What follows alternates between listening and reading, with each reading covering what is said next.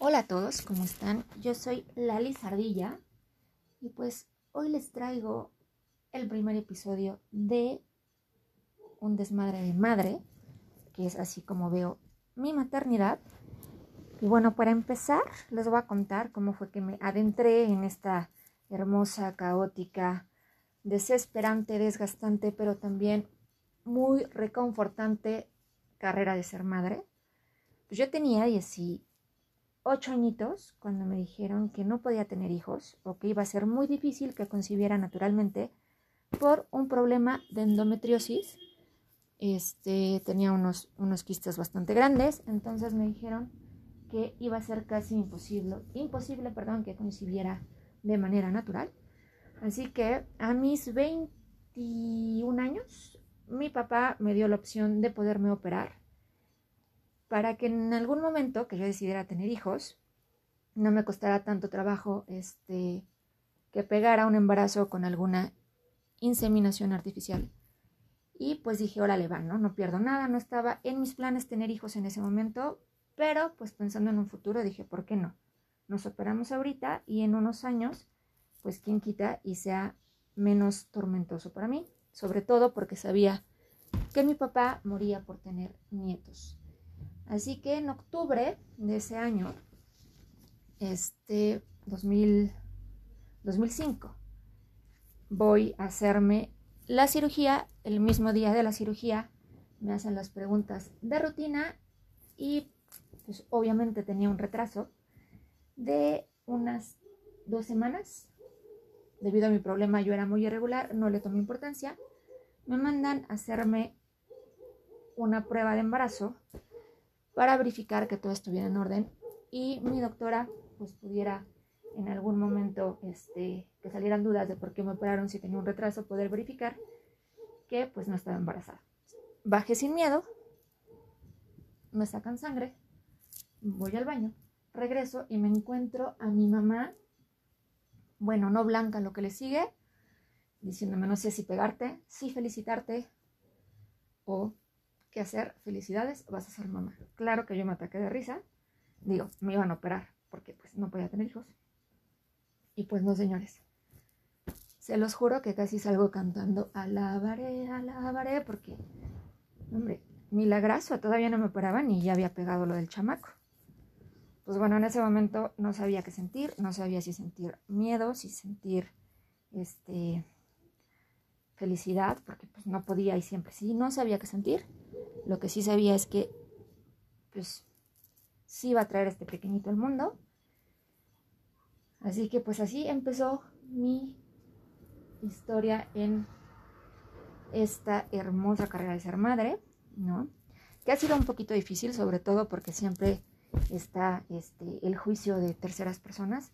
Yo fui mamá soltera de mi primer este, enano, de mi adolescente mutante, entonces siempre es un poquito difícil este, ser mamá soltera, sobre todo en estos tiempos y sobre todo con nuestra sociedad, ¿no? Que, este, pues no me gusta decir denigra, pero sí, sí tiene ahí un issue muy importante con las mamás solteras, lo cual es raro porque, pues, la mayoría somos mamás solteras por alguna razón. En mi caso es porque el señor don donador, don donador, si me estás escuchando, disculpa que lo diga, pero es real.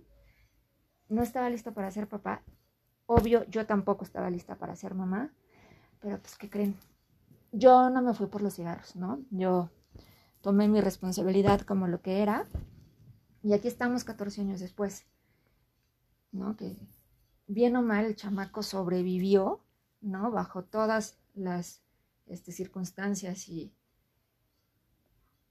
y juicios y miradas de gente inquisidora. El enano sobrevivió, tiene 14 años.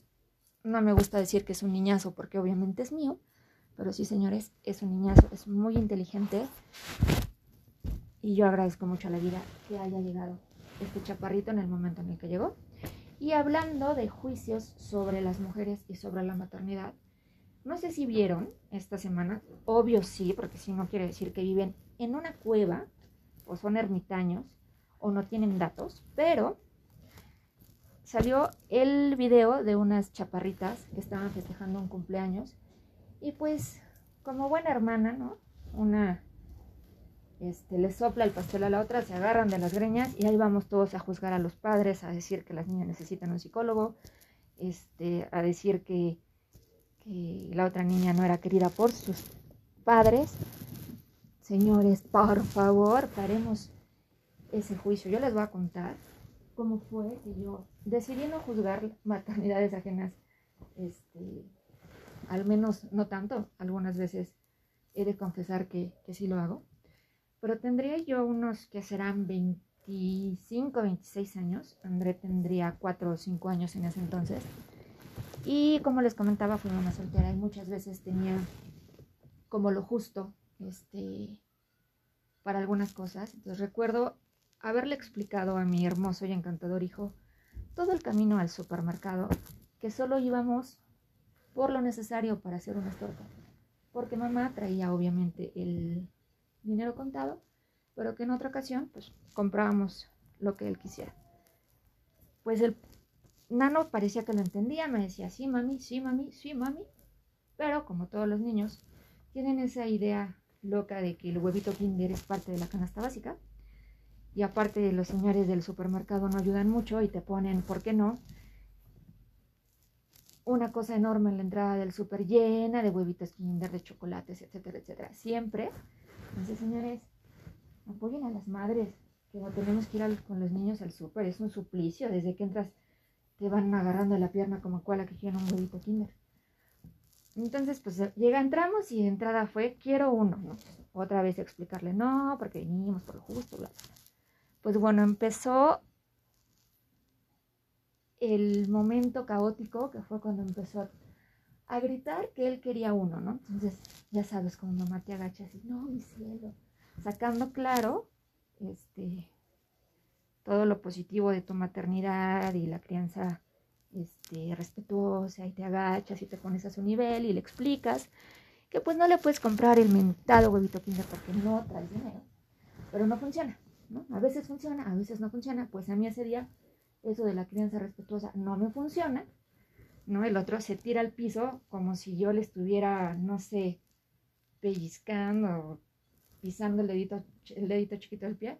Entonces empieza a llorar, se tira al piso. A mí, si algo me puede chocar son los berrinches con todo y pataleta en el piso. Entonces, así como se tira al piso, así lo agarro como chivito, ya saben, de una pata, de, una, de un brazo, y me lo llevo al coche, y el otro gritando, ¿no? Pues imagínense la escena. ¿no? Yo agarrándolo como chivo, el otro gritando que quería un mentado huevito kinder. Pues no terminaba yo de llegar a mi coche, cuando ya tenía el coche rodeado, ¿no? Como en cuatro patrullas, se baja. Pues la verdad es que un policía bastante, este, respetuoso y me dice, discúlpeme señorita, pero pues es que nos llegó un, este, reporte de que se estaba robando usted un menor y pues queremos preguntarle si es real que usted se está robando un menor. Yo, claro que no, el niño es mi hijo, nada más señor que está haciendo una rabieta horrible y pues lléveselo a él, ¿no? El, el berrinchudo es él, no yo. Entonces mi hijo llorando como histérico porque entre sus pensamientos creía que el policía iba por él porque estaba haciendo berrinche. Entonces lloraba más. Entonces el otro llorando en el coche, yo casi llorando afuera porque no entendía por qué mi coche estaba rodeado de policías. El policía diciéndome que una señora les había llamado diciéndoles que había una mujer que se estaba robando un menor. Y cuando le preguntaban a la señora por qué creía que se estaba robando un menor, ella contestó, porque no me veía lo suficientemente grande para ser madre, eso era una. Y dos, porque qué mamá no le cumple al hijo lo que le pide no sé, vez me cayó así como, como vale agua fría los comentarios del policía. Me dieron ganas de buscar a la señora y de chongármela y convertirme en Lady Huevo Kinder. Pero no lo hice porque no la encontré.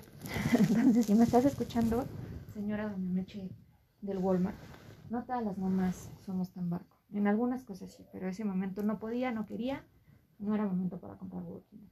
Entonces, en ese momento yo aprendí a no juzgar maternidades ajenas porque se siente horrible, ¿no?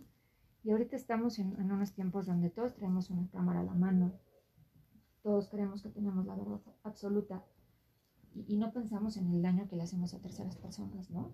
O sea, nada más lo subimos por subir y que pase lo que tenga que pasar.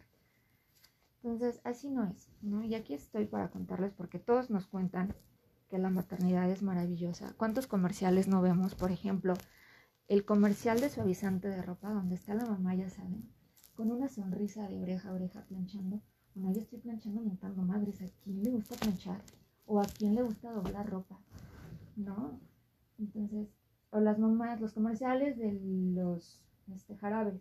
La mamá donde el jarabe con una sonrisa, colgate al niño. la maternidad es caótica, es cansada.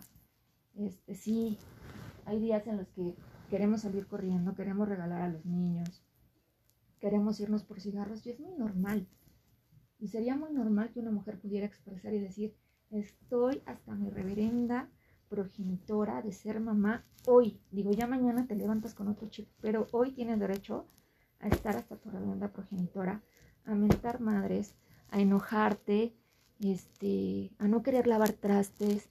Es normal, por favor, señores, ahorita que estamos en casa, que estamos todos encerraditos, pandémicos, este, pegaditos como muéganos, pues tiren paro, ¿no? Ya, yo creo que ya se dieron cuenta de que no nos picamos el ombligo todo el día.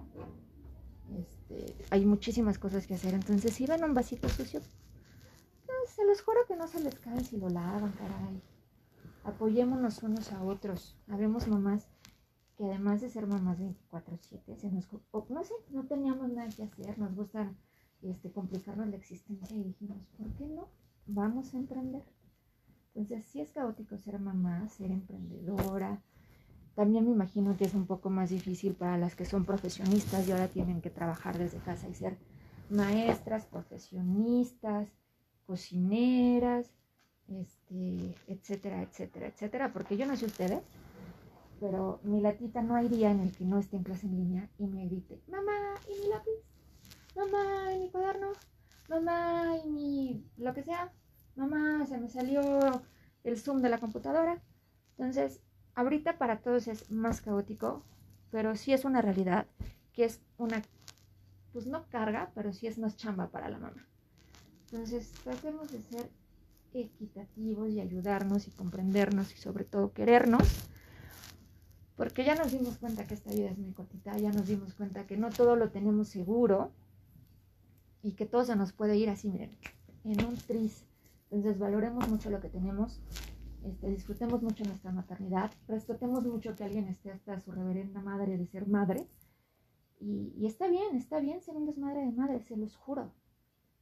Se los juro que está bien, no pasa nada, los quiero mucho. Para mí era un sueño poder hacer este tipo de de contenido. Espero les guste mucho. Y nos vemos el próximo miércoles porque les voy a hablar de un tema muy chavocho, que es qué pasa cuando eres mamá de un adolescente.